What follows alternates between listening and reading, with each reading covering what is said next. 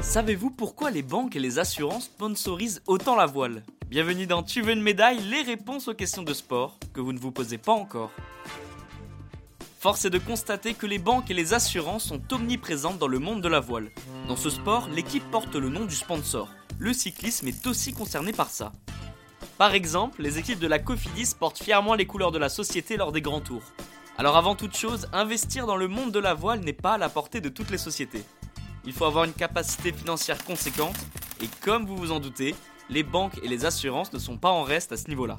Certes, l'investissement est important, mais les retombées économiques le sont tout autant. Si les banques et les assurances mettent autant d'argent dans cette discipline, c'est parce qu'elles ont trouvé le bon compromis. Coût de communication, image, tout est gagnant pour le sponsor. L'objectif est clair, s'offrir un maximum de visibilité et améliorer sa cote de sympathie.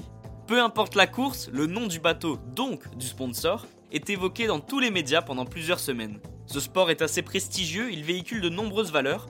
Le côté familial joue un rôle important.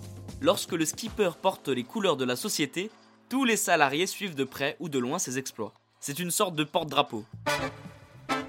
Malgré un sport dit de luxe, la figure du marin permet de conserver ce côté accessible qui semble plaire aux différentes sociétés. Et c'est plutôt simple, les valeurs des skippers sont mis en avant, leur courage est vanté à juste titre. Contrairement au cyclisme, le risque que l'image de la société soit entachée par des soucis de dopage n'existe pas. Sans mauvais jeu de mots, c'est une assurance pour les différents sponsors.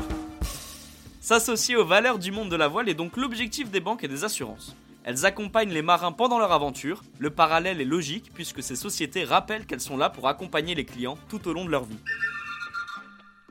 Et bien voilà, vous pouvez maintenant expliquer pourquoi les banques et les assurances sponsorisent autant la voile.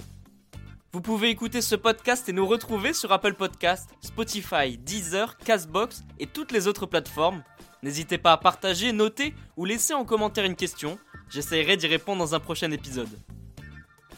Je vous retrouve rapidement pour une prochaine question de sport dans Tu veux une médaille. A très vite.